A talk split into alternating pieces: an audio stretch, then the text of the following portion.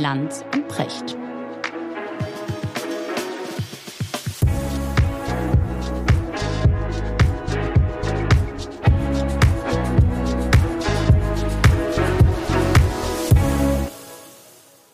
Richard, schönen guten Morgen. Ja, schönen guten Morgen, Markus. Wo erreiche ich dich? Zu Hause? Zu Hause. Zu Hause, ja. Es ist ein besonderer Tag, Richard. Es ähm, Jahresende. Das Ende, ja. Dieses Jahr ist vorbei. Ja.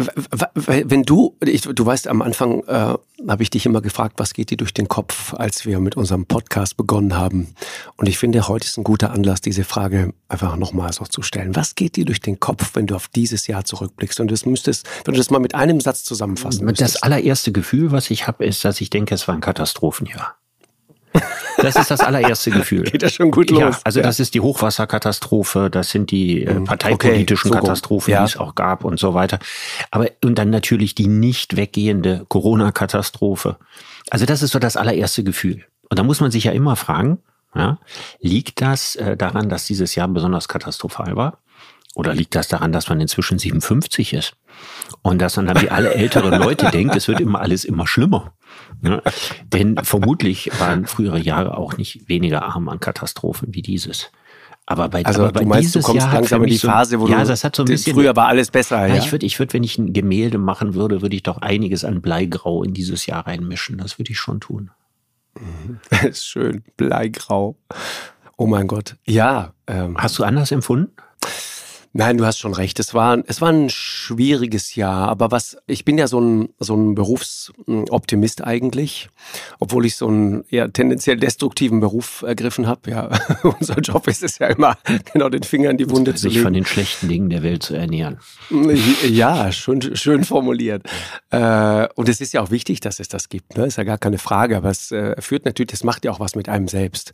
Also wenn man sozusagen immer, immer den negativen Blick oder, oder die, die, die, die, den, den Strahler sozusagen auf den Abgrund richtet, ja, dann mhm. hast du immer nur noch Abgrund, immer schön ausgeleuchtet, aber es bleibt Abgrund. Klar. Nein, aber was, ich, ich bin trotzdem so ein, ich will es mal anders sagen, Richard, ich, mich fasziniert gleichzeitig immer wieder das, was uns als Trockennasenaffen, die wir ja sind, ja, und die irgendwann mal die ostafrikanische Savanne verlassen haben und vom Baum runtergestiegen sind und dann so langsam Richtung Norden gezogen sind.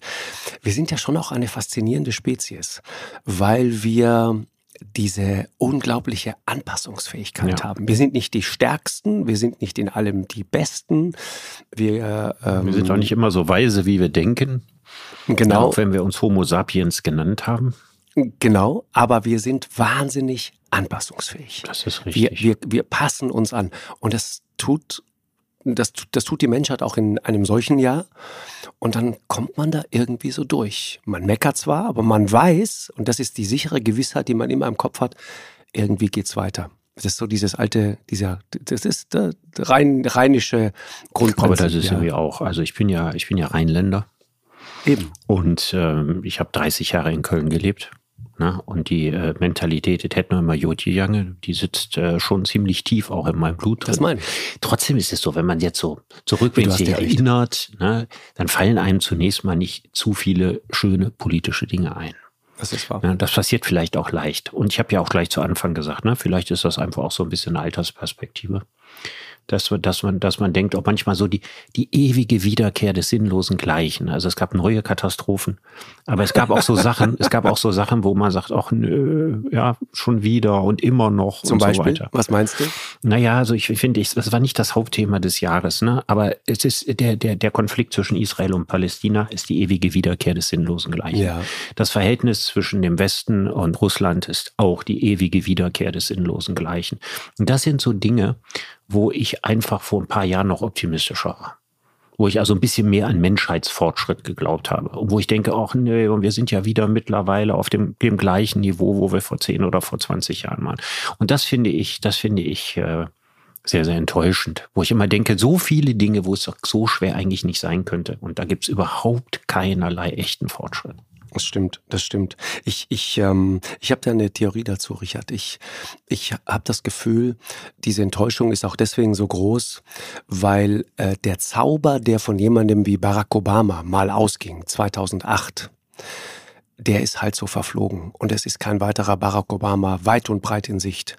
Da gibt es, das war so, das war jemand, wo man selbst, wenn man so ein, so ein, so ein pessimistischer, destruktiver äh, Journalist ist, ja, dann sagt man trotzdem, ah, weißt du was, vielleicht geht da doch noch was. Mhm und stellt sich raus, es geht nichts. es geht ja mir nicht weiter. Und im, im, Moment sind wir einfach nur damit beschäftigt, wie du schon richtig sagst, eine Katastrophe nach der anderen zu managen, zu verwalten. Aber wo ist, wo ist die echte Vision, die Perspektive? Ja, man hat das Gefühl, es wird immer weniger gestaltet ne? und es, es wird auch weniger ich meine, Politik war wahrscheinlich selten in der Menschheitsgeschichte wirklich allzu proaktiv oder vorausschauend. Ne? Da darf man sich auch keine Illusionen machen. Genau. Aber ich habe immer das Gefühl, die Themen werden im Augenblick in der Politik und nicht nur in Deutschland, überall erwartet wie der Regen. Ja, dass man guckt, oh, jetzt kommt das. Oh, ja, dann müssen wir darauf reagieren und so. Und dann kommt drei Wochen später wieder das nächste. Das liegt vielleicht auch einfach an dieser Multi-Informationsgesellschaft, in der wir heute leben. Ich denke immer, regieren war so viel leichter, als die Leute weniger wussten. Das denke ich auch. Und durch die Globalisierung ja, ist das für uns heute sehr wichtig, ob in China ein Sack Reis umfällt oder nicht. Und früher kam das alles in unserem Leben gar nicht vor. Genau, er fiel einfach um, aber es, es, er fiel es einfach blieb um, ohne Konsequenz. Ja, natürlich. genau. Ja. Und heute, heute, heute interessiert man sich ja äh, für ein Land wie China zum Beispiel. Da haben sich die Leute früher überhaupt nicht für interessiert. Ja. Da haben sie sich vor der gelben Gefahr gefürchtet ja, oder gedacht, dieser Mao ist verrückt oder so. Und dann war das Thema erledigt. Na, heute ist das für uns sehr, sehr wichtig, was in China passiert. Was in der Parteiführung passiert, was in der Wirtschaftspolitik passiert. Und China ist nicht das einzige Beispiel. Die gesamte arabische Welt genau. spielte vor 30, 40 Jahren ja nicht die gleiche Rolle, die sie für uns heute spielt. Und so könnte man das Stück für Stück durchgehen und durch die ganzen Umweltprobleme, ja, muss uns eigentlich heute der ganze Globus interessieren. Mhm, das ist wahr. Und früher hatten die Leute da mehr als Mut zur Lücke. Mhm. Das stimmt. Und dann war Regieren, glaube ich, leichter. Ja, es hat, es hat, kann man es vielleicht so sagen, es hat irgendwie die Unschuld verloren. Und, und äh, das ist das eine. Und das andere ist äh, die, die ehemaligen moralischen Supermächte, wie auch zum Beispiel die USA, die sich immer so inszeniert haben. Es hat mittlerweile der Letzte verstanden, dass die eigentlich moralisch bankrott sind dass sie moralisch bankrott sind, dass sie wirtschaftlich mit hoher Wahrscheinlichkeit das Rennen gegen China verlieren werden und wir so überhaupt keine Vorstellung davon haben, wie die Welt dann sein wird. Aber gar keine Vorstellung, weil wir auch unsere Generation ja gar nichts anderes kennt als eine Welt unter der Pax Americana. Mhm. Ja, wir, wir, kennen, wir kennen nicht die, die Vorstellung von mehreren konkurrierenden Supermächten, äh, auch in der Zeit des Kalten Krieges nicht. Helmut Schmidt hat äh, über Russland gesagt, oder die damalige Sowjetunion, das ist ein Obervolta mit Raketen. Genau.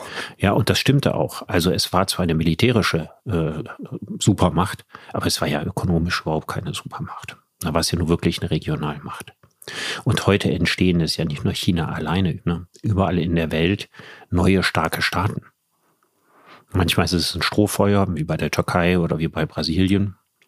Dann gibt es schlafende Riesen wie den Iran, ja, wo man denken würde, wenn das Mullah-Regime mal weg wäre, was für unglaubliche wirtschaftliche Möglichkeiten diese beeindruckende Kultur- und Wirtschaftsnation Genau, welches Potenzial hat. dieses Land eigentlich hat. Ne? Enorm, enorm. Ja. Aber auch das würde, wenn es erblühen würde, was ich der iranischen Bevölkerung sehr wünsche, natürlich wieder eine enorme Veränderung der Gleichgewichtslage bedeuten. Ja, und auch das Spannungspotenzial erhöhen und, und, und. Also alles nicht so einfach. Ne? Also ich, ich hatte ja beim letzten Mal schon mal äh, gesagt, ne, was Bertolt Brecht gesagt hat. Hm, die Welt ist nicht schlecht, die Welt ist voll. Und heute sehen wir viel mehr, wie voll sie ist. Mhm, das ist wahr. Und heute streben Milliarden von Menschen nach einem guten Leben. Das hat es noch nie gegeben. Früher war für neun Zehntel der Weltbevölkerung das Leben überhaupt kein Wunschkonzert. Genau, da war nichts drin. Ja. Genau. Und heute ist eben tendenziell mehr drin. Und man sieht ja auch, dass wie andere Menschen leben und wie man leben will. Ja, durch die, die sozialen Kanäle, durch das Internet und so weiter und so weiter. Die Leute kriegen Vorstellungen davon, was aus ihrer Sicht ein gutes Leben sein könnte. Die Anspruchshaltung der ganzen Welt geht immer weiter nach oben. Und gleichzeitig wachsen ja die Ressourcen nicht ins Unendliche. Ja, und ich habe manchmal auch das Gefühl, Barbara Touchman, eine berühmte amerikanische Historikerin, hat mal gesagt, wenn man sich die Leistungen der Menschheit anschaut, zum Beispiel in den Naturwissenschaften, die Leistungen der Menschheit in der Physik, Leistungen der Menschheit in der Chemie, in der Medizin, ja, auch in der Philosophie. Und dann guckt man sich die Leistung der Menschheit in der Staatskunst an. Und da hat man das Gefühl, von allen Künsten, die die Menschen beherrschen, ist das, wo man am langsamsten vorwärts schreitet und am schnellsten wieder zurückstolpert. Mhm. Und ehrlich gesagt, so in meiner Jahresrückblicksmelancholie denke ich das schon oft. Mhm, ja, das ist wahr. Und auch mit, mit Blick auf Deutschland, ich, ich habe äh, in diesem Jahr oft gedacht, wir waren ja alle so überrascht davon, äh, dass, dass Deutschland diese Pandemie einfach nicht in den Griff kriegt. Und stellen plötzlich fest, ach so, diese Impfquote, von der wir dachten, das ist ein Selbstläufer. Wenn ein Land das hinkriegt, dann ist es dieses Land. Die werden das machen. Und dann stellst du plötzlich fest, dass, dass da aber noch ganz andere Strömungen auch in diesem Land äh, so stark geworden sind, also man sagen muss, das ist ein Faktor. Ich hatte das nicht auf dem Schirm. Ich wusste zum nee. Beispiel nicht, dass ähm, mehr als die Hälfte der, der deutschen Heilpraktiker mittlerweile in Bayern sind. Und das äh, in wenigen Jahren hat äh, dieser Tag ja mehrere Berichte auch und unter anderem auch Markus Söder darauf hingewiesen, dass die Arztpraxen in Bayern beispielsweise immer weniger werden aber die, die, die Praxen mit Heilpraktikern drin immer mehr werden. Und es wird in, in demnächst mehr Heilpraktiker in Bayern geben, als es klassische Ärzte geben wird. Und das ist ein Faktor bei dieser Frage zum Beispiel der Impfung. Und ich habe oft gedacht, Wahnsinn, dieses Land zerreißt sich und zerlegt sich gerade doch irgendwo zwischen Globalisierung und Globulisierung. Das ist das, was da gerade ja. passiert. Ja, äh, das, das hätte ich nie für möglich gehalten. Also wer hätte, wer hätte denn vor Corona gedacht, dass eine der Sollbruchstellen ja, in unserer Gesellschaft entlang der Impflinie ja, liegt? Zum Beispiel. Auf die Idee wäre ich überhaupt nie gekommen. Ich kann mich erinnern, äh, vor drei Jahren hatten wir in der Jury beim Henry-Nannen-Preis einen Text über das Impfen bei Masern. Und da wurde in dem, dem Text wurde erwähnt, was für ein, ein großes äh, Problem die Impfgegner-Szene ist. Das ist das erste Mal in meinem Leben, dass ich überhaupt von Impfgegnern gehört habe. Interessant, ja. Ja, und dass das heute äh, eine, eine zentrale Frage ist, die Freundschaften zerstört. Familien zerstört. Die, die, die quer einen Riss durch die Gesellschaft zieht. Das ist doch, das haben wir doch für völlig undenkbar gehalten. Ich habe gedacht, im Sommer, als die Impfung kommt, war doch die ganze Diskussion immer nur, wann haben wir endlich genug Impfstoff, bis jeder geimpft ist. Und kein Mensch hat sich ausgerechnet, dass nachdem mehr als genug Impfstoff da ist, noch ein Drittel der Erwachsenen nicht geimpft ist. Genau. Genau. Ja, zum Beispiel, mir hat auch zum Beispiel, eine der Fragen, die mich in dem Zusammenhang quält, eine ganz einfache Frage. Mir hat noch keiner erklärt, warum wir immer so dezidiert auf das Risiko der Impfung dann hinweisen, gerade auch aus diesen Kreisen. Aber keiner von denen hat mir jemals erklärt, worin eigentlich das Risiko der Krankheit besteht und warum eigentlich das Risiko der Krankheit, wo ein völlig unkontrollierter Prozess in dir abläuft, ein geringeres sein soll als das Risiko einer Impfung, wo das Gleiche, aber in kontrolliert und in viel, viel kleiner passiert. Das mhm. habe ich nicht verstanden. Das ist doch, das ist doch etwas, was mit ganz einfachem logischem, gesunden Hausverstand äh, zu erklären ist. Das verstehe sogar ich. Aber warum, warum, warum diskutieren wir über sowas so lange? Ich äh, habe das nicht begriffen. Der Joshua Kimmich ist ein gutes Beispiel dafür. Ne? Joshua Kimmich, der das ist ja eine ganz faszinierende Geschichte in dem Zusammenhang. Das ist ein junger Mann, der sagt, ich bin Sportler, ich habe eine gewisse Skepsis dieser Impfung gegenüber und es gibt keine Impfpflicht, also lasse ich mich nicht impfen. Soweit so nachvollziehbar aus seiner Sicht möglicherweise. Ich jetzt anders gemacht, aber muss man respektieren. Und dann passiert, was passiert. Dann erkrankt er tatsächlich an Covid-19. Es läuft dieser eben nicht kontrollierte und nicht kontrollierbare Prozess in seinem Körper ab. Und plötzlich hat dieser junge Mann ein ernstes Thema mit der Lunge. Und äh, konnte jetzt bis Jahresende sozusagen nicht mehr spielen. Und die, die Frage, also warum? Warum lässt man sich darauf ein? Das, das habe ich nie verstanden, dass man diese, diese simple Risikoabwägung, dass man sich dann sozusagen für das größere, größere Risiko entscheidet, mhm. beziehungsweise äh, das sozusagen künstlich klein redet, während man das andere fast schon künstlich groß redet. Ich sage damit nicht, dass es kein Risiko bei der Impfung gibt, aber es ist eine dass Abwägung. Es geringer ist. Genau. Und das also verstehe ich, ich, ich glaube, ich glaube einfach, was wir in dieser Impfdiskussion viel zu wenig sehen, ist, dass die Anzahl der Leute, die sich ganz, ganz, ganz viele Gedanken gemacht haben und sich dann entscheiden, lieber die Krankheit zu riskieren, als sich zu impfen, dass das wenige sind. Sondern ich glaube, die Großzahl der Ungeimpften kommt durch Leute zustande, die sich einfach keinen Kopf machen. Ich glaube, das sind die allermeisten. Ja, kann sein. Und ich glaube, dass es in diesem Land Menschen gibt, und leider nicht wenige Menschen, die sozial sich weitgehend abgehängt fühlen, die äh, nicht die gleiche Sorge um sich haben, ja, wie das die Wohlstandsbürger haben und sich auch keinen Kopf um andere machen. Vielleicht auch einige Leute davon mit einem Alkoholproblem. Äh, Leute, die aus welchen Gründen auch immer mit der Gesellschaft abgeschlossen haben, Dinge, die überhaupt gar nichts mit der Pandemie zu tun haben. Und die aus dieser Haltung heraus sagen, ne, Lass ich nicht drauf ein, mache ich nicht. Bin mir nicht ich glaube, traue dem Staat sowieso nicht. Ist mir auch egal. Wir erzählen da irgendwas. Also, dass es triviale Gründe gibt. Und dass die Anzahl der Leute, äh, die sich monatelang mit dem Impfen beschäftigt haben oder mit der Pandemie beschäftigt haben und dann quasi auf zwei Seiten eines DIN A4-Blattes draufschreiben, was spricht dafür, was spricht dagegen, dass das absolut eine Minderheit ist. Das kann sein. Ich glaube, äh, nur noch ein letzter Gedanke zu dem Thema. Ich, glaube, dass es den Impfgegner, das haben wir in diesem Jahr gelernt, nicht gibt, sondern das ist so äh, vielfältig, wie man sich das nur irgendwie vorstellen kann. Aber es findet eben auch, gibt ein faszinierendes Beispiel äh, in, der, in der Bay Area in San Francisco, Marine County. Ähm, da leben wahnsinnig viele sehr wohlhabende, zum Teil äh, reiche, sehr reiche äh, Techies, ja, Leute, die in, der, in dieser Tech-Industrie arbeiten, Programmierer, Softwareingenieure und so weiter. Und genau dort war die Impfquote traditionell für alles unglaublich schlecht. Deswegen sage ich, sag ich zwischen Globalisierung und Globulisierung. Ja, genau ja. dort changiert das die ganze Zeit hin und her. Ja. Und, und die dritte Gruppe, auch wichtig, ist die, diejenige, die in sehr ländlichen Regionen lebt. Genau. Und die sich gesagt hat, ja, äh, ich, ich bekomme kaum unter Leute. Genau. Ja, ich gehe eigentlich auch kein Risiko ein, an Corona zu erkranken. Richtig.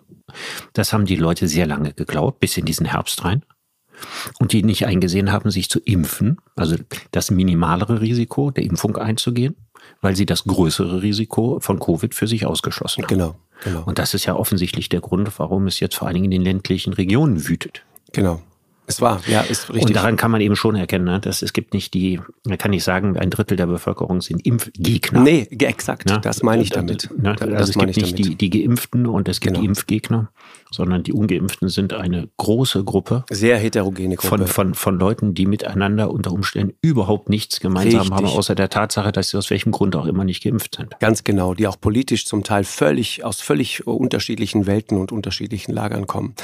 Ähm, Richard, ich würde gerne, äh, Kester, äh, unser lieber Freund Kester hat ähm, äh, uns so eine kleine, ähm, so eine, so, so eine kleine Vorlage geliefert und hat einfach mal sozusagen sehr ähm, kurz und stichwortartig einfach mal skizziert, was in diesem Jahr so war. Ich würde total gerne mit dir mal relativ zügig durch so einen kleinen Jahresrückblick gehen. Ich, ich schmeiß dir mal das erste Stichwort hin. Januar. Deutschland ist im Lockdown.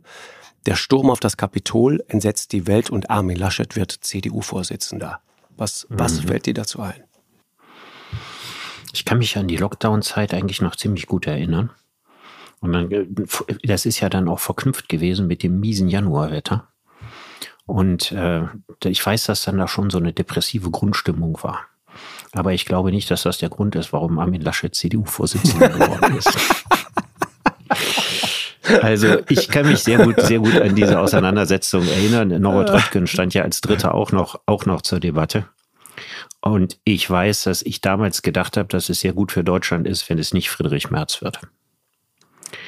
Das war damals meine Überzeugung, weil ich gedacht habe, Friedrich Merz ist nicht der Mann, der die richtigen Rezepte für die Zukunft hat. Dafür ist er für mich zu sehr mit der neoliberalen Phase der Bundesrepublik ähm, verpappt.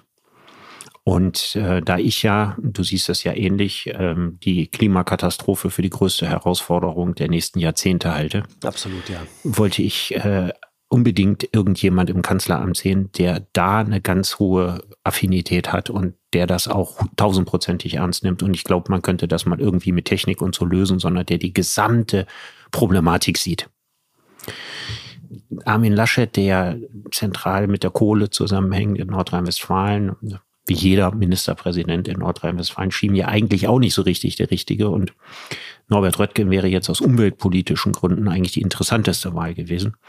Auf der anderen Seite ist Norbert Röttgen jemand, der in der Außenpolitik einen sehr scharfen transatlantischen Kurs fährt. Also für mich jetzt nicht für die Aussöhnung mit dem Osten steht, die ich für sehr existenziell halte, dass wir ein halbwegs friedliches Verhältnis hinkriegen, Und so muss ich sagen, stand ich relativ teilnahmslos daneben. Genau, so ging es mir auch. Ich habe da relativ neutral einfach drauf geguckt und dachte mal gucken, was da passiert. Und ob einer das Format hat oder nicht, das erweist sich ja dann auch sowieso meistens erst äh, im Amt. Julius van der Laar, ähm, den ich sehr schätze, ein, ein, politischer Berater aus, aus Berlin, der ab und zu mal bei uns in der Sendung ist, der sagt immer, der härteste Tag im Wahlkampf ist immer noch der leichteste Tag im Amt. Genau das ist der Punkt. Wenn du dann da drin bist, dann gelten nochmal ganz neue Gesetzmäßigkeiten. Aber ich würde ganz ähm, kurz gerne nochmal mit dir darüber sprechen, Richard Sturm auf das Kapitol. Mhm. Ähm, wir ähm, zeigen ja am 4. Januar äh, diese Doku, diese Reportage aus den USA. Äh, direkt nach dem Heute-Journal kommt das im ZDF und äh, haben natürlich auch über dieses Thema dort geredet. Und was mich so fasziniert hat, war, wie unterschiedlich das dort zum Teil gesehen wird, will sagen, wie brutal da auch die Propaganda zum Teil funktioniert. Wir haben mit einer, mit einer glühenden Trumpistin gesprochen, eine sehr nette Frau, ja, die hat mir persönlich nichts getan, so eine ganz typische Amerikanerin mit so leicht blondierten Haaren und so weiter, so ein bisschen, war so ein bisschen kreischig und so, aber auch gut gelaunt und so. Ich, man mag die, wenn man so mit der redet. Aber die hat das Ding runtergekocht, einfach auf einen netten Gartenausflug. Das, das war so irgendwie so ein, so ein Kaffeekränzchen. Und da erzählte sie so, wie sie diesen Aufruf hörte von Trump, der sagte, Mensch, jetzt kommt doch mal nach Washington und so. Und mein Präsident, der ruft mich, also gehe ich nach Washington und dann machen wir dort diese Kundgebung und so weiter und, und äh, haben einfach einen netten, guten Tag. Und da sage ich, und dann Kapitol, der Sturm auf das Kapitol. Ja, also das, das wurde in den Medien so aufgeblasen, da war, da war doch gar nichts. Das, das wurde nachher zu einer Riesensache gemacht, aber wir haben davon ehrlich gesagt gar nichts mitgekriegt. Äh, und dann fiel der interessante Satz, ich weiß auch nicht mehr, wie das genau passiert ist, aber plötzlich standen wir da auf diesem Rasen. Das fand ich total irre. Das, das war für sie der Sturm auf das Kapitol. Dann habe ich gesprochen in diesem Jahr mit Michael Fanone. Das ist der äh, Officer, den sie fast umgebracht haben, der auf der anderen Seite stand, als diese, als diese Türen da eingedrückt wurden, der einen Herzinfarkt erlitten hat, der, der eine, äh, eine Hirnschädigung davongetragen hat bei dieser Geschichte, den sie dann irgendwann rausgezogen haben und fast gelüncht und erschlagen hätten, buchstäblich, und der dann irgendwann in seiner Verzweiflung brüllte, aber ich habe doch Kinder zu Hause, das könnt ihr doch nicht machen. Davon gibt es unglaublich beeindruckende Aufnahmen, diese Brutalität, wie die da immer weiter reindrücken und der, und der selber erzählt, mir war klar, ich werde das jetzt hier nicht überleben. Er hat es überlebt, aber der ist gezeichnet für sein Leben, äh, vollkommen traumatisiert und er sagt bis heute, auch er sagt das, es, es fasziniert ihn, wie es da eine Bewegung gibt, die dieses Ding kleinredet und versucht daraus sozusagen wie so ein, weiß ich nicht, so, so eine aus eine aus dem Ruder gelaufene Gartenparty zu machen. Das war es aber nicht. Nee, aber was mich also erstmal völlig irritiert hat in dem Moment ist, wie einfach das ging. Ich meine, das konnte ich mir überhaupt nicht erklären, dass man da mal eben so eindringen kann. Wie unfassbar schlecht bewacht ist das Kapitol. Also man würde doch denken, das ist eines der am best gesichertsten äh, Häuser der Welt, irgendwo hinter Fort Knox oder so. Dass das so einfach ist, da einzudringen. Dann hatte das auf den ersten Blick aus der Ferne, hatte das sowas davon, so als wir Abi gemacht haben, da haben wir die Schule gestürmt. Mhm. Ne? Genau. Also einfach in, einfach genau. in die Klassen rein. Genau. Ja, oder und, und, und haben da so ein bisschen Molly gemacht. Ein bisschen Gaudi gemacht, die, genau. Die, die, die Schüle umgeworfen oder irgendwie so ein Zeug. Ja, und, ja, und dann war ja noch dieser, dieser Typ mit der, dieser Büffeljäger dabei, dieser genau. Schamane da. Das hatte so fast, fast sogar was von Karneval. Auf den ersten Blick. Was auf dem zweiten Blick abgelaufen ist, hast du ja gerade sehr genau erzählt. Aber dass eine Weltmacht, ja, ihr, ihr Regierungsgebäude oder ihr Parlamentsgebäude so dermaßen schlecht schützt, dass ein wilder Haufen, ja, ein, Wild Bunch, ja, von, von Crackpots, Schaulustigen und was weiß ich, was in der Lage ist, da tatsächlich einzudringen, ja, und in das Büro von Nancy Pelosi zu besetzen und so, um da, um da Trophäenfotos von sich zu machen. Das ist mir unerklärlich, wie das möglich ist. Mhm. Ja, und man mag sich nicht ausmalen, was passiert wäre, wenn genau diese Nancy Pelosi in die falsche Richtung gelaufen wäre. Was die hätten wäre sie unter Umständen tatsächlich umgebracht, ich glaube, weil, sie, weil sie ein, mit Sicherheit ein Option gewesen. Äh, sehr, sehr passendes Feindbild im richtigen Moment gewesen wäre. Ja. Genau. Und es zeigt halt, wie, wie, wie, wie schnell Systeme kippen. Ne? Ich habe das in den letzten Jahren oft gedacht, auch auf wirtschaftlicher Ebene. Ich meine, ganz anderer Kontext, aber nur um es kurz zu erwähnen. Ein, ein, ein, ein riesiger Konzern wie Volkswagen so erfolgreich, so reich, so äh, technologisch so weit oben auf. Plötzlich hast du den Dieselskandal und plötzlich droht das ganze Ding zu kippen und in 0, nichts gibt es diesen Konzern nicht mehr, wenn du aufpasst. Und das geht so atemberaubend schnell. Und das über kann man 0 oder Komma nichts entsteht ein Konzern namens Tesla, den ja. es vor wenigen Jahren noch überhaupt nicht gab. Zum Beispiel. Und ist das genau. kapitalstärkste Automobilunternehmen der Welt. Genau. Und das, was da passiert, das gibt es eben auch im Politischen und das kippt in einer atemberaubenden Geschwindigkeit. Ähm, Richard, ich gehe mal durch und du äh, und lese mal ein bisschen vor und du hakst einfach dort ein, wo du Bock hast einzusteigen, ja? Okay. Februar. Der Lockdown wird bis zum 7. März verlängert. Bodo Ramelow spielt in der MP-Konferenz mit seinem Handy und twittert irgendwas von oder sagt irgendwas von Merkelchen, du erinnerst dich. Der Anschlag von Hanau jährt sich zum ersten Mal. In Myanmar putscht das Militär und die USA verhängen Sanktionen wegen Nord Stream 2. Nawalny wird im Februar zu zwei Jahren Straflager verurteilt. Mhm. Also aus dem Block finde ich, ähm, dass das Traurige an Myanmar ist, dass es so weit weg ist und ähm, dass es keine starken westlichen Interessen in Myanmar gibt. Was der Grund ist, dass diese skandalösen Zustände, die sich dort ereignet haben, immer nur ein Auslandsthema gewesen sind mhm. und uns nie wirklich so richtig tief beschäftigt haben. Anders als zum Beispiel in Weißrussland.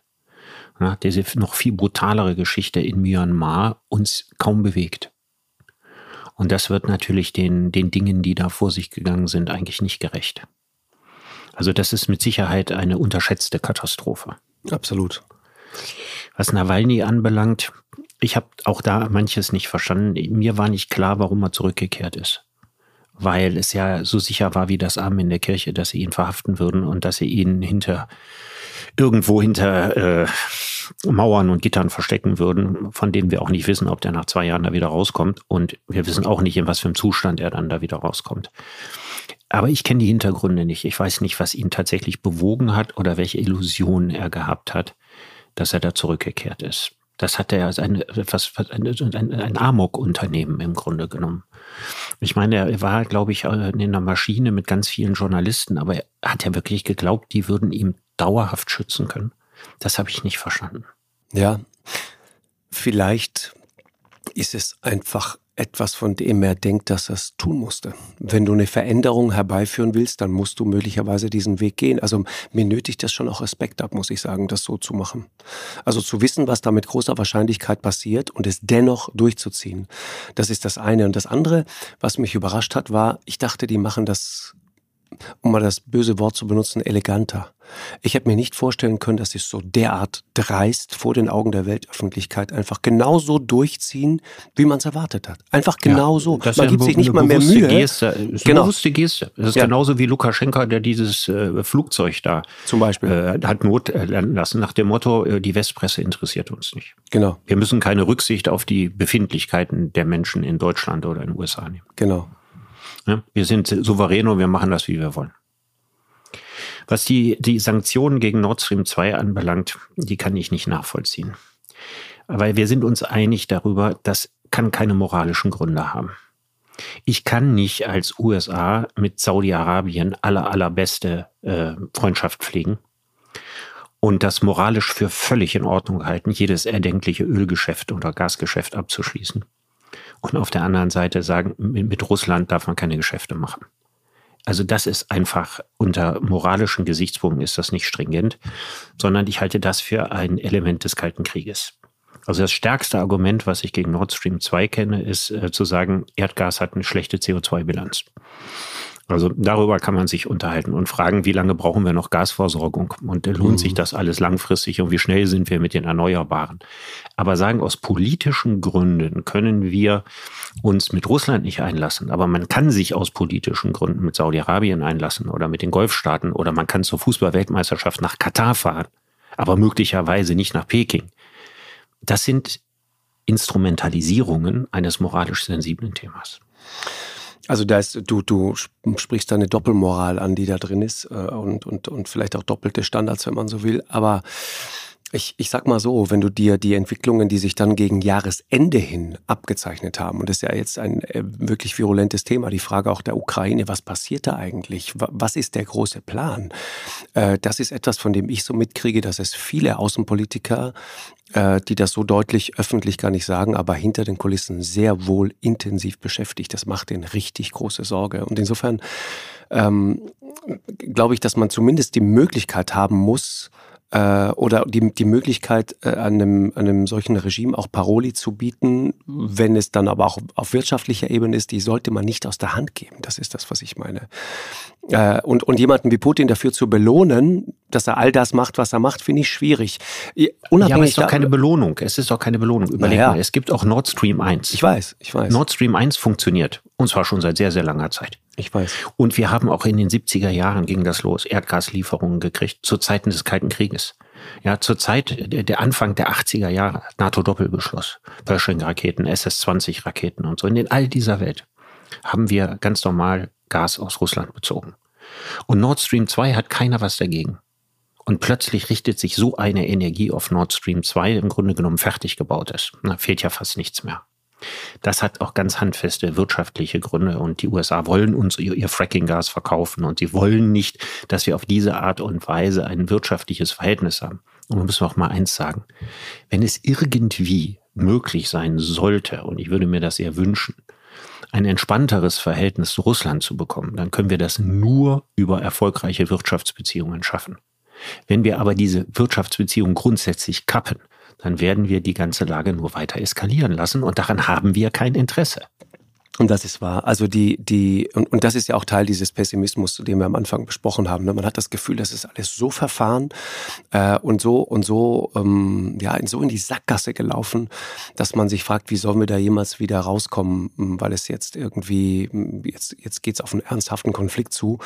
Und das ist etwas, was äh, in diesem kommenden Jahr auf jeden Fall äh, irgendwo am Horizont lauert.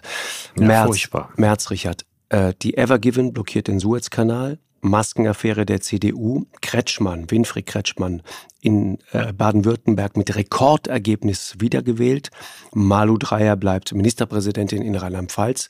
Und das Erzbistum Köln stellt endlich das Missbrauchsgutachten vor.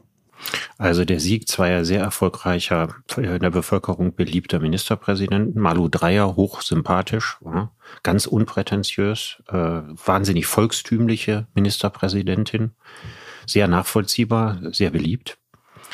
Äh, Winfried Kretschmann, äh, quasi ein CDU-Ministerpräsident ja. äh, in, mit, in Grün. Aber schon, auch ein, im, schon auch ein echter Grüner, ne? Ja.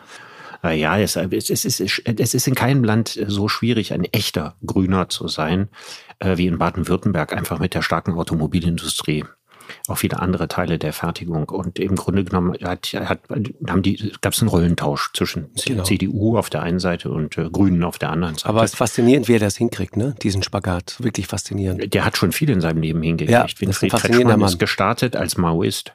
Ich weiß. Ja, als ultimativer links, links, links außen. Also links von Paul Breitner. Ja. Und äh, der hat sehr viele Metamorphosen in seinem Leben gebracht und das, was ihn immer im Innersten zusammengehalten hat, ist so eine harte, rohrstockartige Lehrerausstrahlung. Mhm, genau.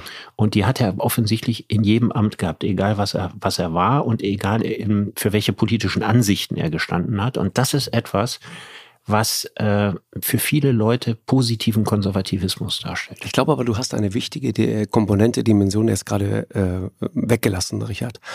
Äh, du sagst Lehrer, rohrstockartig, hast du es gerade genannt. Äh, ich finde, das Gegenteil ist der Fall. Äh, ich glaube, was der wahre Grund, warum die, die Baden-Württemberger den so verehren und schätzen, und zwar über die politischen Lager hinweg, ist, das, was er auch mitbringt, nämlich dieses Empathische. Der hat eine Herzensbildung, der hat eine Herzenswärme. Kretschmann ist einer, das ist so ein guter Papi. Äh, so stellt man sich. Rohrstock eben genau gar nicht, sondern das ist ein kluger. Also er, ich finde, ich finde, dass er eine Rohrstock-Stimme hat und ich finde, ja. dass er auch eine Rohrstock-Frisur hat. Ja, okay. Also Winfried Kretschmann ist der einzige Ministerpräsident, der aussieht wie Ministerpräsidenten in den 50er Jahren. Ja, aussahen. ja, ja, genau. Und damit verkörpert er dieses Gemütskonservative. Aber nur optisch, nur optisch. Aber wenn du, ich, ich habe die Faszination für Winfried Kretschmann, habe ich erst verstanden, als ich ihm persönlich begegnet bin. Das ist wirklich interessant. Äh, und ich, ich weiß noch, ich habe ihn mal gefragt, was man als Lehrer, was die wichtigste Eigenschaft eines Lehrers ist, die ein guter Lehrer mitbringen muss. Weißt du, was er gesagt hat? Ja. Er sagte, ein guter Lehrer muss zunächst mal Kinder wirklich mögen.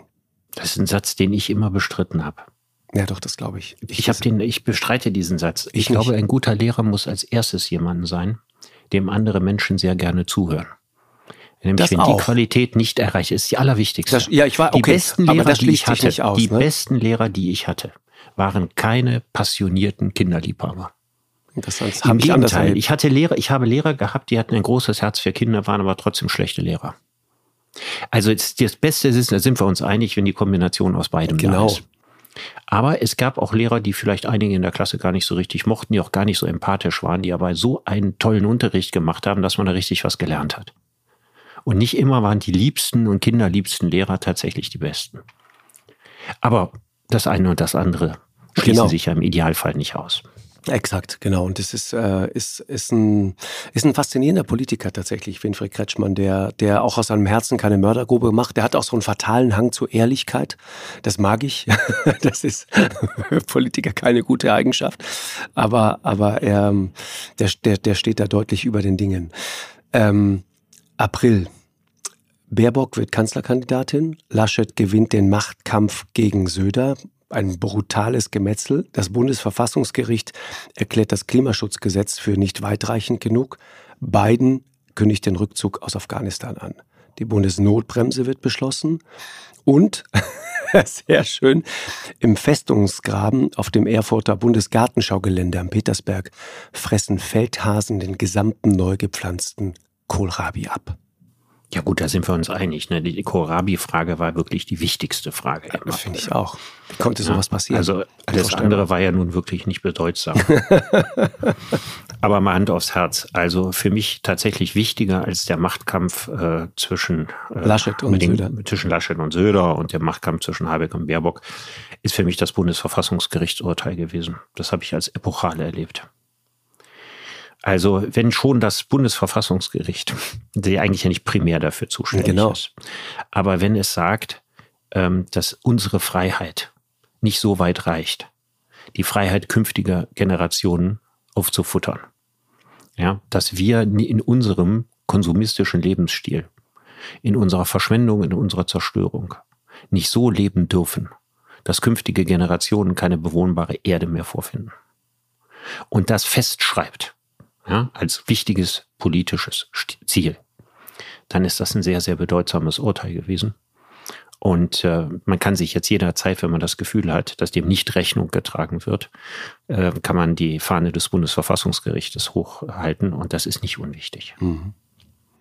Das ist das eine. Für mich war tatsächlich auch Afghanistan ähm, etwas, was hm, plötzlich ein großes Thema in, in meiner Arbeit war.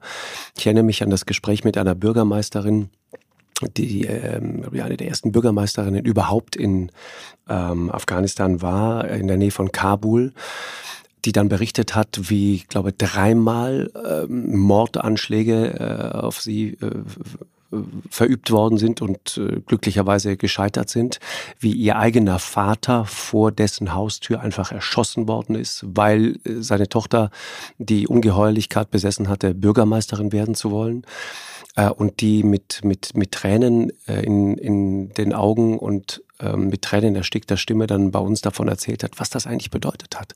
Dieser Abzug, dass da diese Frauen zurückbleiben, die jetzt plötzlich das Gefühl haben, äh, sie haben umsonst äh, gekämpft, es war alles vergebens.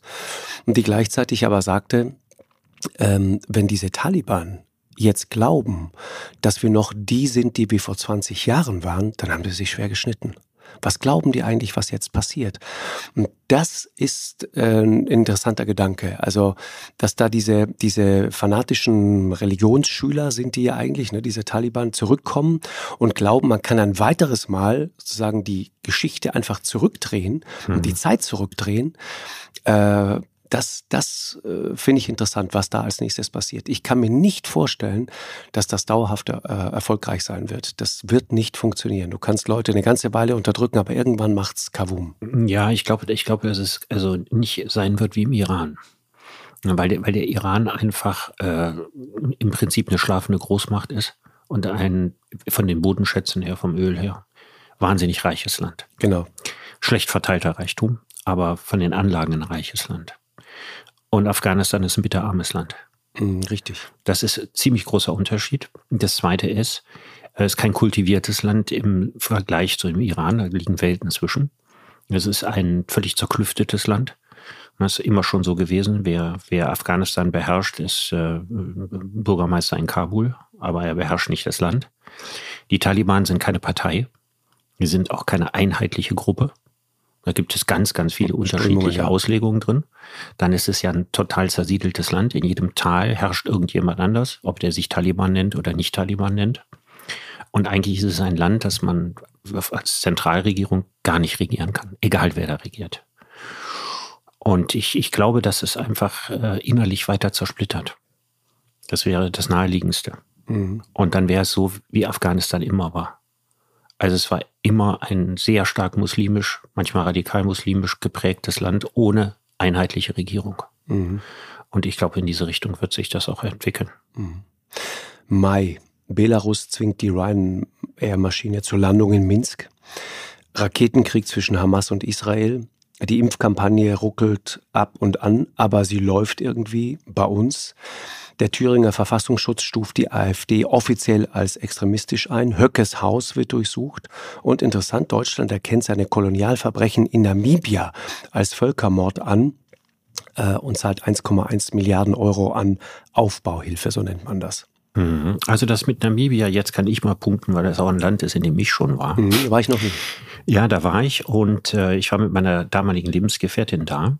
Und äh, sie hat damals journalistisch was gemacht, genau zu dem Thema. Mhm. Und in dem Zusammenhang waren wir im Parlamentsgebäude und haben uns mit einem Herero-Minister unterhalten, der damals diese Forderung vertreten hat. Ja, also dass dieser, dieser Völkermord, der damals äh, stattgefunden hat, dass man äh, die Hereros in die Wüste getrieben hat, in die Kalahari, wo die genau. dann zu Tausenden und Abertausenden verdurstet und verhungert sind. sind. Ja, furchtbar, ja. ja diese, diese äh, Tragödie ist wahnsinnig lebendig in Namibia. Und äh, die deutsche Kolonialgeschichte ist auch sehr, sehr lebendig, weil Namibia hat keinen Zweiten Weltkrieg mitgemacht. Für uns ist der Zweite Weltkrieg die Zäsur aller Zäsuren. Gründung der Bundesrepublik und so weiter. Alles stand quasi im Schatten der Verbrechen des Dritten Reiches. Das hat dort überhaupt keine Rolle gespielt. Es gibt einen Souvenirladen in Swakopmund, da kann man Nazi-Insignien kaufen. Mhm. Es ist sozusagen ein Thema, was da gar nicht moralisch irgendwo genau. betrachtet wird. Aber der Erste Weltkrieg und alles, was, was damit einhergeht, also Kolonialzeit und so weiter und eben auch der Völkermord an den Herero, das ist ein großes Thema in Namibia. Und da ich weiß, wie sehnsüchtig ja, man da immer auf, auf äh, ein Schuldeingeständnis und ehrlich gesagt auch auf Geld gewartet hat, glaube ich, ist es gut, dass das passiert. Ich habe schon damit gerechnet, es würde gar nicht mehr passieren. Ja, das stimmt. Mhm. Das finde ich übrigens gut an Deutschland, dass Deutschland dann auch ähm, genau an solchen Punkten sich nicht wegduckt, sondern auch bereit ist, Verantwortung zu übernehmen. Ja, irgendwann muss man sagen, ne? weil die, die Forderung gibt es seit, seit Jahrzehnten. Ich weiß, mhm. ich weiß, genau. Aber, aber trotzdem irgendwann bewegen. Aber irgendwann, das, ja. ich, ich, das gehört zu diesem, irgendwie für mich zu, zu diesem Merkel-Deutschland, zu diesem, auch diesem modernen Deutschland, wie ich es verstehe, irgendwie dazu und da hat sich was verändert. Juni, ähm, Rainer Haselhoff, von seinen Mitarbeitern liebevoll Hasi genannt, gewinnt die Wahl in Sachsen-Anhalt äh, auf wirklich spektakuläre Art und Weise. Äh, wichtig, glaube ich, politisch gewesen. Die Impfquote wächst, die Priorisierung fällt weg. Dann kommt der Juli, die Hochwasserkatastrophe in NRW und Rheinland-Pfalz, 180 Tote. Delta setzt sich durch. Italien gewinnt die EM. Gut, über die Hochwasserkatastrophe ist viel gesagt. Genau.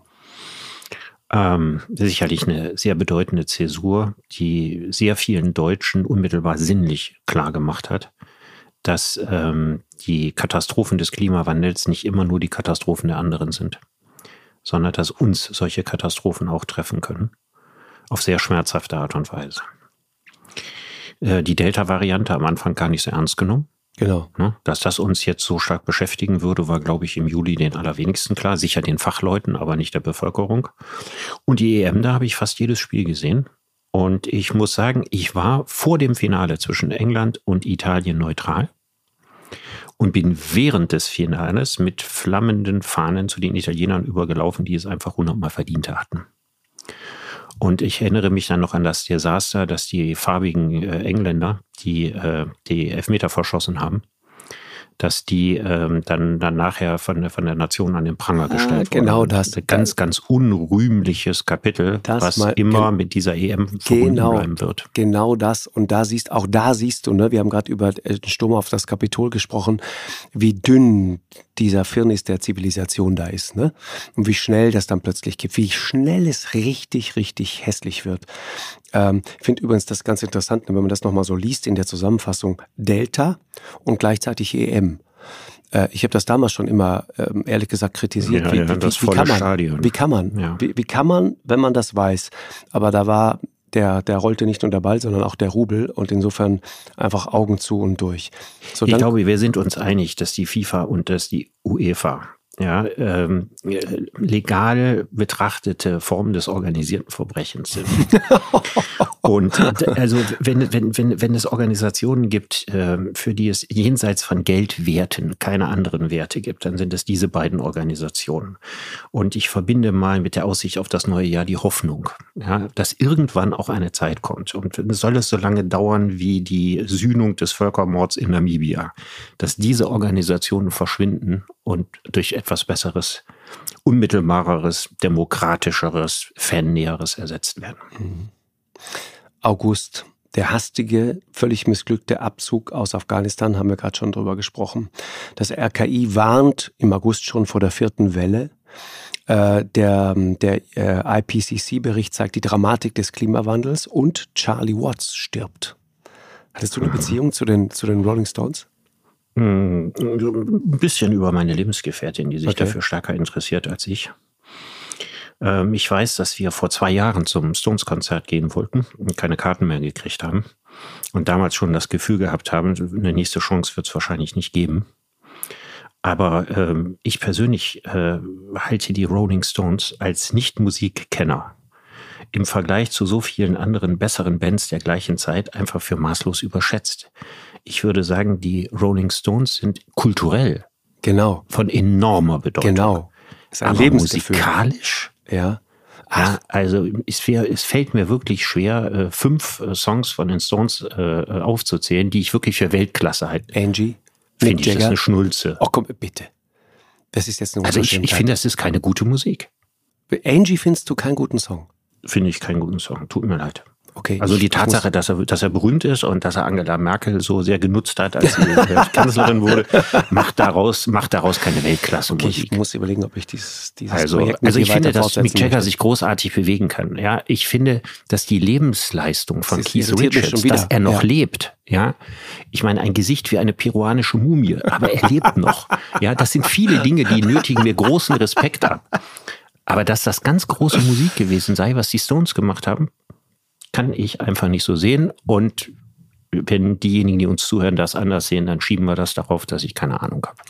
Ja, na, das, ich, das ja am Ende ist das auch alles Geschmackssache. Aber du hast ja den richtigen Punkt gemacht, finde ich, Richard. Also kulturell äh, ist das natürlich eine riesige Leistung und auch faszinierend. Und, und ich glaube, darum geht's ja auch in allererster Linie. Und ich finde die Figuren, um die es da geht, also deine peruanische Mumie und dann auch der, der Dörrfleisch-Opa, also ähm, äh, Mick, Jagger. Mick Jagger, ja äh, Dörrfleisch äh, Opa ist übrigens eine Erfindung von unserem Freund Kester. Mhm. Dörrfleisch-Mumie, glaube ich, ist sogar das richtige Wort. Kester hat mal eine, ein, ein Kinderbuch gemacht, die unglaubliche Reise in die andere Welt. Und, äh, und da taucht eine Mumie auf. Äh, äh, Prinzessin Hatschepsut, die alle aber Margot nennen, weil das zu kompliziert ist. Und dann taucht noch so ein anderer Typ auf und der wird dann, äh, verschon mich mit deinen Dörrfleisch-Operetten, genau, das ist der Satz, der darin fällt. Verschon das ist eine Assoziation zu mit deinen Dörrfleisch. Ja, ein bisschen mhm. schon. Ich habe da immer Mick Jagger vor Augen. Egal. Pass auf, September. Die SPD gewinnt die Bundestagswahl. Überraschung, die Ampel wird wahrscheinlich das legendäre Selfie. Auf La Palma bricht ein Vulkan aus und wir merken das erste Mal, dass mit dem Impfen äh, werden wir wahrscheinlich nicht hinkriegen, weil die Impfquote stagniert. Mhm. Und dann Oktober, ich fasse das mal zusammen. Merkel ist nur noch geschäftsführend im Amt. Die Neuinfektionen gehen hoch. EU und Polen im Dauerstreit. Die Lage an der Grenze zwischen Belarus und Polen, haben wir auch schon kurz darüber gesprochen. Sebastian Kurz, der Wunderwuzi, tritt zurück eine politische Karriere zerbröselt, zersemmelt, irgendwo zerschellt zwischen Wien und Ibiza. Ein Querdenkermord an einem Tankstellenkassierer. Die Ampel sondiert. Das ist der Oktober. Ja, also Rücktritt von Sebastian Kurz. Ich bin viel in Österreich unterwegs gewesen. Äh, ich habe mich nie persönlich mit äh, Sebastian Kurz unterhalten, aber ich kannte relativ viele Minister aus seinem Kabinett, mhm. auch den einen oder anderen, der in diese Affäre mit reingezogen ist. Und äh, ich habe eine Prophezeiung gemacht, die die schlechteste meines ganzen Lebens gewesen ist.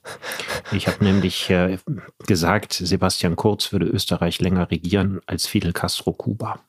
Nicht dein Ernst. Doch, ich war felsenfest davon überzeugt. Okay, du kannst heute sagen, dass es dir peinlich ist und dass du dich entschuldigen möchtest für diesen Schwachsinn.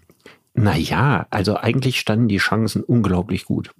weil es gibt keine, es gab keinen charismatischen. Gegenspieler und äh, einen smarteren Politikverkäufer als Sebastian Kurz kann man kaum erfinden. Und der hat die, die, die Breite der, der österreichischen Herzen hinter sich gehabt, egal was er gemacht hat. Mhm. Aber da das ja nun mal so ist, dass Macht ohne Missbrauch ihren Reiz verliert, hat niemand wirklich ernsthaft annehmen können, ja, dass er auf so eine leichtfertige Art und Weise, er, der in der Öffentlichkeit so kontrolliert ist, ja, so gut ist, so unangreifbar, äh, so ein Mist da vor sich äh, hin baselt. Und das zeigt ein bisschen, wir haben ja schon mal über Österreich äh, geredet. Ne? Ich zähle es ja eher zu den slawischen Ländern, anders als du. Aber einfach zu sagen, äh, wie konnten, konnten die, ja, was Selbstbedienungsmentalität und Vetternwirtschaft und diese, diese, diese, diesen ganzen Schmuh und dieses ganze Operettenhafte eigentlich so maßlos übertreiben. Mhm. Und das alles ohne Not. Ja, weil ich eben gedacht habe, der Kurz hat doch genug Zeit, der regiert das Land noch so lange. Ja, das ist wahr. Aber du, du weißt, es gilt der alte Satz, äh, Österreich, das ist kein Land, das ist ein Club. Ja, das ja, ist, Halt, ist, Halt, das Ding. Und ich, ich habe mit ähm, Florian Klenk vom, vom Falter, der Chefredakteur vom Falter, der kann wahnsinnig faszinierend über österreichische Affären erzählen. Das geht stundenlang. Auch allein die, die Affäre rund um, um äh, Grasser, ja, die den ehemaligen äh, Finanzminister. Äh, das ist spektakulär, wie, wie, wie der wirklich äh, Millionen einfach an Bestechungsgeldern kassiert hat. Und, ähm, und dann auch keine Scham hatte, äh, dieses Geld. Das, das, er hat mir das mal erklärt, wie das gelaufen ist. Erst, erst ging die Kohle nach Zypern auf ein Nummernkonto. Dann innerhalb von Zypern auf ein zweites Nummernkonto. Dann wurde sie irgendwann mal, glaube ich, in die Karibik verschoben und dann zurück äh, nach, nach Wien und dann innerhalb von Wien nochmal transferiert. Und dann kommen irgendwelche Geldboten und zum Teil auch der Minister höchstpersönlich und holen einfach Geld ab. Ich glaube, äh, nee, Quatsch, es ging aus der Karibik erst nochmal zurück nach Liechtenstein, so war's. Äh, und da wurde dann, ähm, wurden dann die Geldkoffer abgeholt, nach Wien gepackt und dort innerhalb äh, zweier Banken transferiert. Und heraus kam das alles nur, weil es den Bankencrash gab. Da hatten die Ermittler nämlich das erste Mal Einblick sozusagen wirklich in die Buchhaltung dieser Banken, sonst wäre das alles niemals ruchbar geworden. Und ganz am Ende dieses Skandals, und das ist dann halt so das, was du operettenhaft nennst und was es dann irgendwie auch schon wieder so, so, so unterhaltsam macht, ganz am Ende fallen dann zwei sehr teure Ohrringe für seine Gattin, für Fiona Swarovski raus. Bezahlt von dieser Schwarz- und Korruptionskohle. Mhm. Und das war der Moment, in dem dann die Handschellen klickten, ist er jetzt auch verurteilt worden. Aber man kann sich das nicht vorstellen, dass ausgerechnet ein Finanzminister äh, sowas macht. Das ist unbegreiflich. Mhm. Egal. November, der Koalitionsvertrag steht, Corona gerät zunehmend in Deutschland außer Kontrolle. Weltklimakonferenz in Glasgow. Äh, Im Niemandsland zwischen Belarus und Polen leiden die Menschen und eine Lösung ist nicht in Sicht. Und dann zusätzlich die Sorge wegen russischer Truppen an der Grenze der Ukraine. Und um es kurz rund zu machen, für mich die News äh, aus dem Dezember, Lauterbach wird Gesundheitsminister. Ja, fangen wir mit dem letzten an. Also ich äh, mag Karl Lauterbach, wir mögen uns auch persönlich sehr. Wir haben uns im Sommer in Köln getroffen da haben wir dann im belgischen Viertel gesessen und haben uns die Köpfe heiß geredet. Es, es nahm überhaupt gar kein Ende. Stundenlang. Weil man mit ihm auch über alles reden kann. Ne? Über ne? alles reden kann, auch exzellent über Philosophie. Er hat unter anderem in Harvard Philosophie studiert. Und äh, wir haben großartige Gespräche gehabt. Also wir haben ja nicht nur über Corona geredet, wir waren dann irgendwann äh, bei der Evolution und irgendwo ja, am Anfang der Welt. Ja. Und das war, das war, das war wirklich also ein, ein, ein brillantes Feuerwerk. Äh, meine Lebensgefährtin hat gesagt, in welcher Sprache habt ihr euch denn unterhalten? wahrscheinlich, in, wahrscheinlich in einem altgriechischen Dialekt. Und dann sagte sie, um ganz sicher zu sein, wahrscheinlich auch noch in einem besonders seltenen altgriechischen Dialekt. Und was du daran erkennen kannst, ist, dass sie immer sagt, es gäbe doch einige Überschneidungspunkte und Gemeinsamkeiten zwischen Lauterbach und mir. Okay. Nur, dass ich eben nachts keine Corona-Studien lese, sondern dann wie wild an meinem Buch arbeite aber sie sieht da ein verbindendes Nerd-Element. Ja. und ich kann einfach nur sagen, es macht sehr, sehr viel Spaß, mich mit ihm zu unterhalten und das ist sehr, sehr anregend und sehr bereichernd. Total. Er wollte das Amt haben.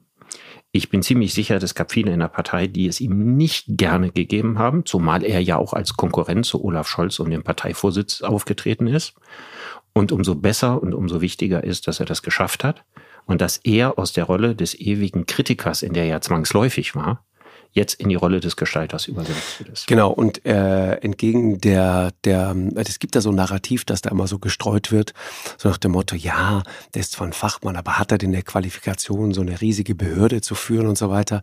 Dann denke ich immer, Freunde, also diese Frage, stellt ihr die bei jedem anderen auch so deutlich? Also hat jemand mal die Frage gestellt, warum die gelernte Hotelfachfrau Anja Karliczek zum Beispiel, gegen die ich persönlich überhaupt nichts habe, aber äh, die kommt aus einem Hotel im Teutoburger Wald.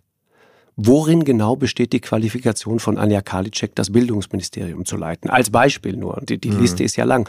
Was ich eigentlich es, gibt, es gibt Ministerinnen, die haben vier verschiedene Ministerien geleitet. Ja, weil es darum ja, ja auch nicht vier geht. Gebiete sein, in denen sie vorher auch schon Profi gewesen ist. Das, genau. Also, das ist fast ausgeschlossen. Darauf will ich hinaus. Du kannst ein guter Minister sein, obwohl du von diesem Fachbereich möglicherweise nicht die ganz große Ahnung hast, weil dafür Dann hast du deine übrigens der Einzige, der gleich mehrere Ministerien hätte übernommen Exakt. können. Also wäre auch ein exzellenter Bildungsminister. Zum Beispiel. Gewesen. Genau. Ich habe mit ihm mal, es war sehr lustig, ähm, äh, mich mit ihm unterhalten über künstliche Intelligenz und darüber, wie man, wie man sozusagen ein Gehirn nachbauen kann.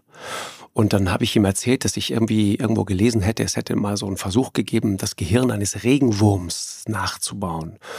Und dieser Regenwurm, äh, man konnte dann sozusagen bei diesem künstlichen Regenwurm, konnte man genau vorhersagen, was der als nächstes machen würde. Man konnte sozusagen, das war die Frage, gibt es einen freien Willen oder gibt es keinen?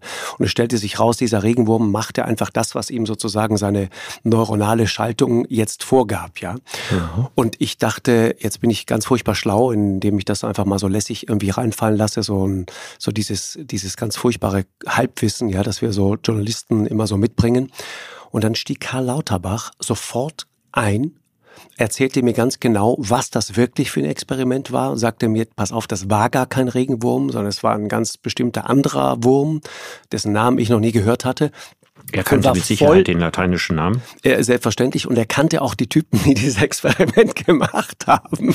Und erzählte mir dann, was genau mit den Synapsen passiert und wie die Neuronen schwingen müssen und so. Mhm. Und ich fand das damals wahnsinnig faszinierend. Und dachte, Wahnsinn, der hat als Wissenschaftler wirklich was drauf. Das ist ein echtes Brain der hat sich ähm, vielleicht ein bisschen ähnlich wie bei mir von sehr früher Kindheit für diese Dinge sehr viel mehr interessiert als für alles das, wofür andere Kinder sich interessieren. Genau, genau.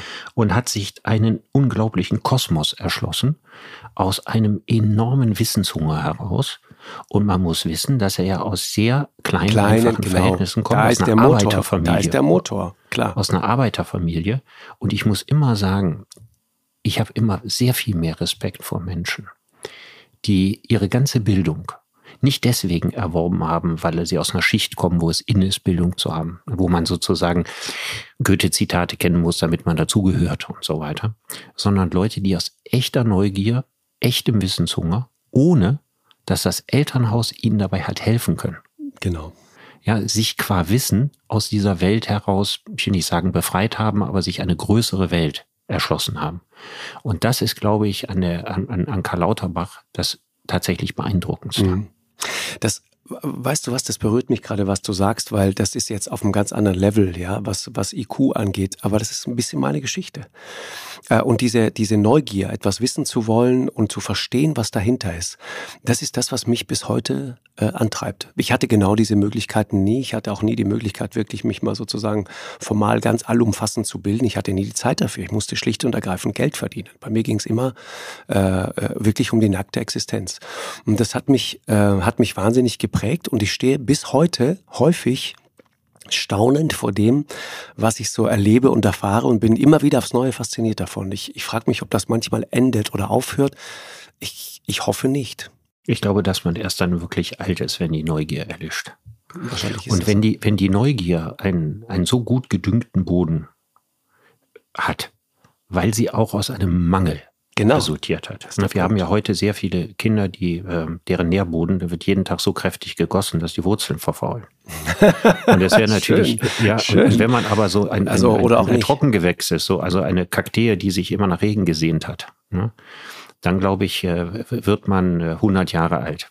Super. Wogegen die mit den verfaulten Wurzeln ja, eben nicht so lange äh, groß und schön werden, sondern dass dann der Überdruss relativ früh eintritt. Und ich denke, dass eine Neugier, die in der Kindheit stark angelegt ist, das beste Mittel ist, um nicht irgendwann an Überdruss äh, zugrunde zu gehen. Denn Überdruss ist irreparabel. Das ist ein schönes Schlusswort für dieses Jahr, Richard. Ich nehme für mich mit, du siehst mich nicht als den mit den verfaulten Wurzeln. Nein, ich bin für dich ein Kaktus. Ja, wobei, ich meine, du weißt ja, welche wunderschönen Blüten ja, ja. Ja, ja, versuch jetzt mal aus der Nummer rauszukommen. Richard, ich danke dir sehr. Das war ein, ein äh, speziell mit dir sehr inspirierendes zweites Halbjahr. Und ich glaube, wir werden noch ein bisschen weitermachen. Ne? Also wir sind also auf mir würde das große Weg. Freude machen, ja. Markus, mit dir noch weiterzumachen. Wirklich, ja. Und ich, ja. wir kannten uns ja vorher kaum. Und ich habe dich aber jetzt über die Zeit so ein bisschen besser kennengelernt. Danke dir sehr wirklich für ein, für ein sehr inspirierendes Jahr. Ja, und ich hoffe, dass wir im, im nächsten Jahr noch Orte finden, über die ich reden kann, an denen du noch nicht gewesen bist, sodass ich dir auch etwas zu erzählen habe. Es gibt so viele davon, glaub's mir. Also, überall, wo es sehr warm ist zum Beispiel, war ich wenig. Richard, alles Liebe dir, komm gut ins neue Jahr. Äh, auch denen, die uns äh, zugehört haben, so zahlreich, äh, dafür sind wir sehr dankbar, darf ich mal in unserem Namen sagen. Aber gerne, klar. Und in einer Woche geht's weiter. Ja, also, mach's gut, Markus. Bis dann, ciao